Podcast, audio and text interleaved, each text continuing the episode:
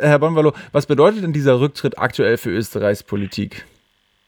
Ja, prinzipiell waren es jetzt natürlich einfach einmal Chaostage in den, in den letzten Tagen. Und es würde sagen, es werden schon einige Karten jetzt in Österreich massiv neu gemischt. Also man muss sagen, diese, dieser unmittelbare Skandal, um den es geht, also diese mutmaßliche gefälschten Umfragen, die da in, in Medien platziert worden sind, dieses Hochschreiben verschiedener Medien im Gegenzug für Inserate, das sind eigentlich Dinge, die wir unter Anführungszeichen schon sehr lange gewusst haben, aber wir konnten sie nicht belegen. Und jetzt gibt es offensichtlich die Belege dafür.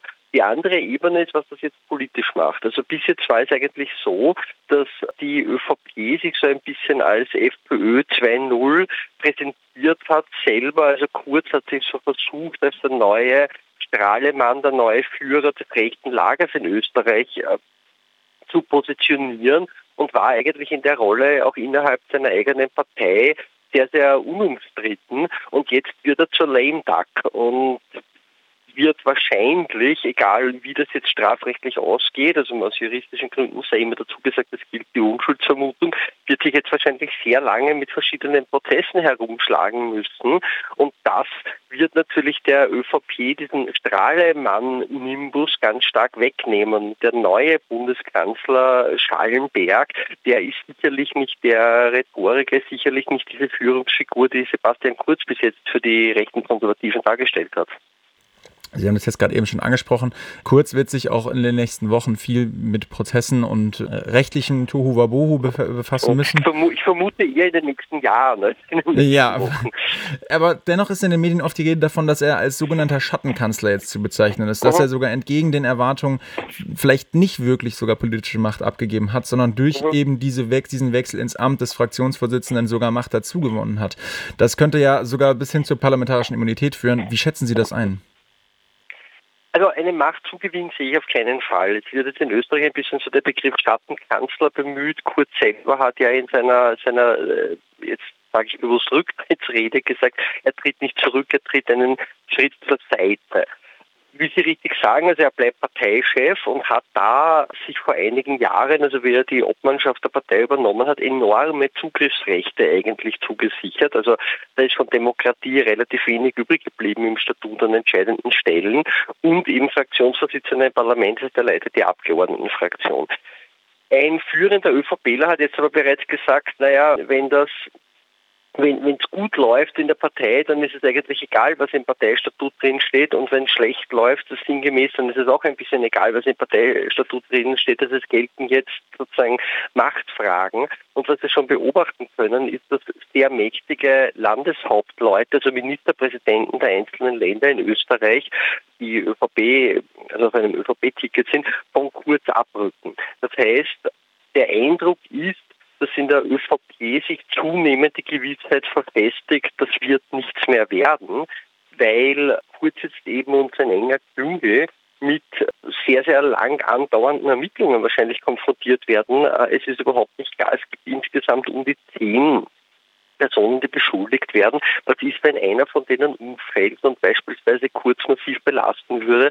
Was ist, wenn neue Chats auftauchen. Das heißt, das sieht eher nach einem Rücktritt auf Raten aus, weil die ÖVP sich etwas schwer tun wird, mit jemandem als Spitzenkandidat in eine Wahl zu gehen, die, wo potenziell zu jedem Zeitpunkt der Wahlkampagne es passieren kann, dass neue Anschuldigungen gegen den auftauchen oder dass ein Gerichtsverfahren gegen ihn und gegen ihn eingeleitet wird.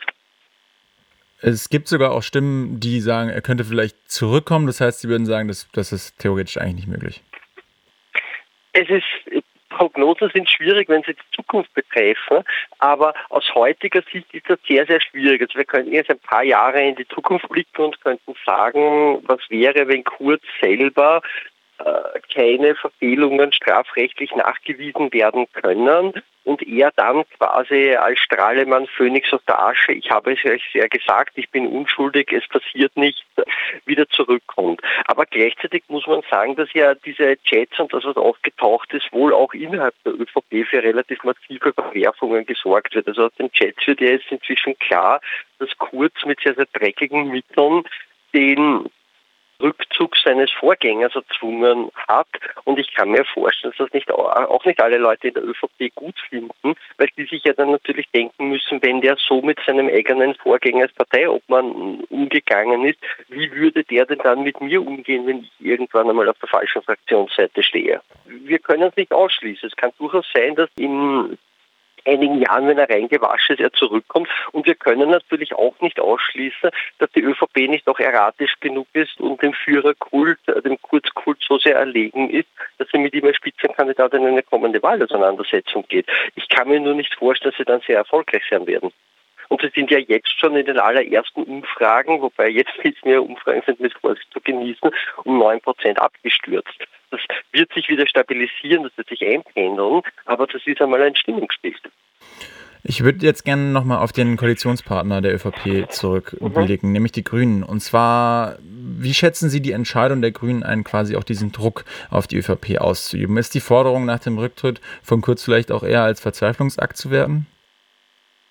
Ich glaube, dass die Grünen letztlich nicht ganz genau gewusst haben, was sie in dieser Situation eigentlich machen sollen. Die wollten offensichtlich auf jeden, um jeden Preis die Koalition halten und haben dann irgendwo intern überlegt, wie sie damit umgehen. Es scheint so gewesen zu sein, wenn wir uns die zeitlichen Abläufe anschauen, dass die unmittelbare Parteispitze nach dem ersten Auftauchen des Skandals eigentlich bereit gewesen wäre, dem Koalitionspartner die Mauer zu machen. Dann dürfte es aber intern einen enormen Druck gegeben haben. Und auf Basis dieses Drucks hat es dann geheißen, Kurz muss raus, sonst wird es nicht mehr gehen.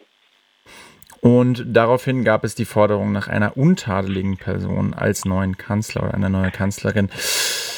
Diese Person soll jetzt Alexander Schallenberg erfüllen. Wer ist Alexander Schallenberg? Was ist er für eine Person? Und was sind vielleicht auch die größten Unterschiede zwischen Schallenberg und Kurz?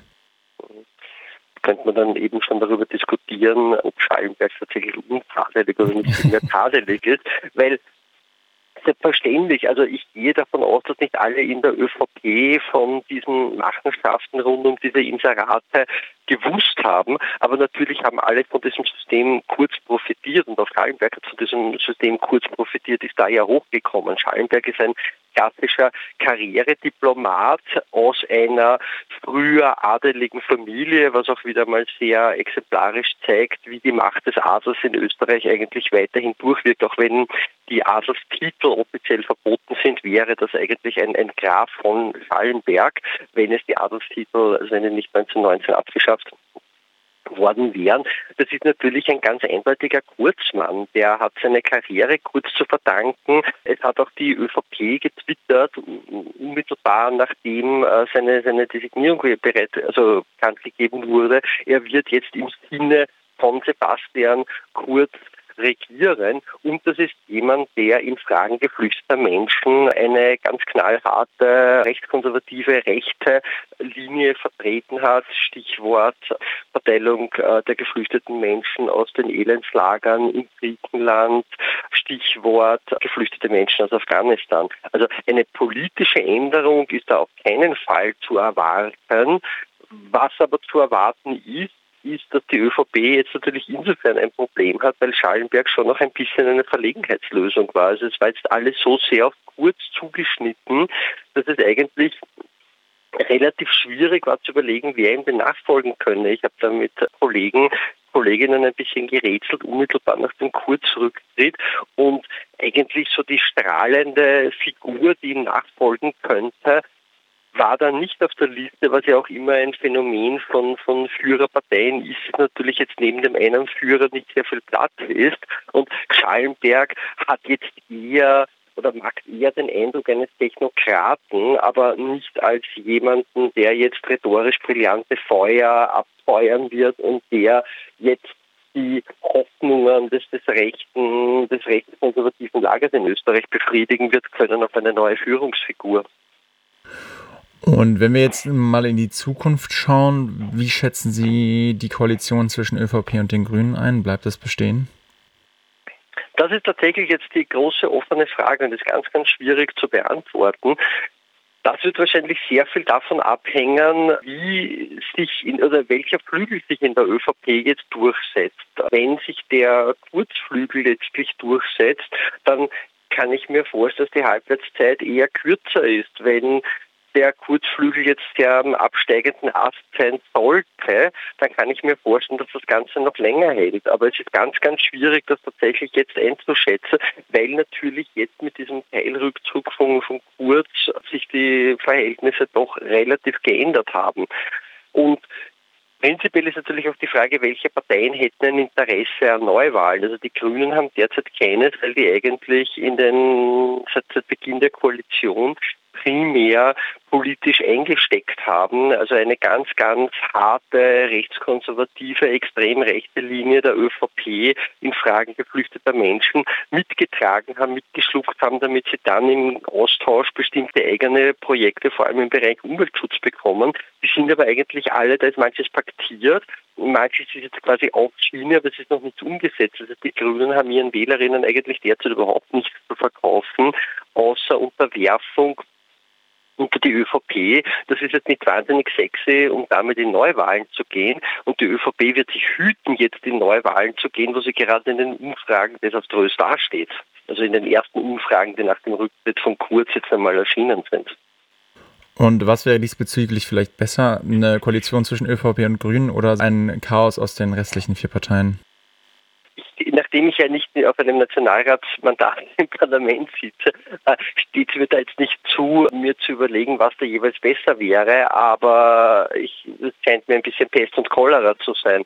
Also auf der einen Seite ist diese Zusammenarbeit zwischen ÖVP und Grünen letztendlich eine gewesen, wo es eine ÖVP-Alleinregierung mit ein paar grünen Spritzern wie einem bundesweiten Ticket für den öffentlichen Verkehr jetzt gegeben hat. Also mir sagen auch grüne Nationalratsabgeordnete unter der Hand, dass sie selber der Meinung sind, sogar wenn man jetzt für diese Koalition sei, sei, dass damals die, das Koalitionsübereinkommen von den Grünen extrem schlecht verhandelt worden und sie hätten sich extrem über den Tisch ziehen lassen. Und auf der anderen Seite eine Viererkoalition im Parlament aus den Grünen, der Sozialdemokratie, den NEOS, also der österreichischen FDP und der extrem rechten F äh, FPÖ, ist natürlich hoch absurd. Also ich weiß nicht genau, äh, worauf die sich einigen sollten. So einerseits, wir wollen geflüchtete Menschen ausnehmen und sie dann wieder abschieben oder wir wollen die Leute impfen, aber gleichzeitig Masken verbrennen. Das wird sich, äh, also in, Österreich sagt man ja, es wird sich nicht ausgehen, also das wird nicht funktionieren. Da, da gibt es äh, keinen gemeinsamen Nenner, der groß genug ist. Da hätte man sich vielleicht für ein Jahr auf ein paar beschränkte Projekte einigen können, aber das hätte natürlich ein, also ein eindeutiges Ablaufdatum gehabt, hätte auch dazu geführt, dass die extrem rechte FPÖ dann sogar von den Grünen salonfähig und regierungsfähig erklärt wird und hätte natürlich auch der ÖVP ermöglicht, sich dann quasi als das Opfer aller anderen darzustellen und wäre natürlich strategisch für eine Wahlauseinandersetzung für die ÖVP wiederum ein deutlicher Vorteil gewesen. Also während sich die anderen quasi in Grabenkämpfen aufmischen, steht die ÖVP draußen und macht den Strahlemann.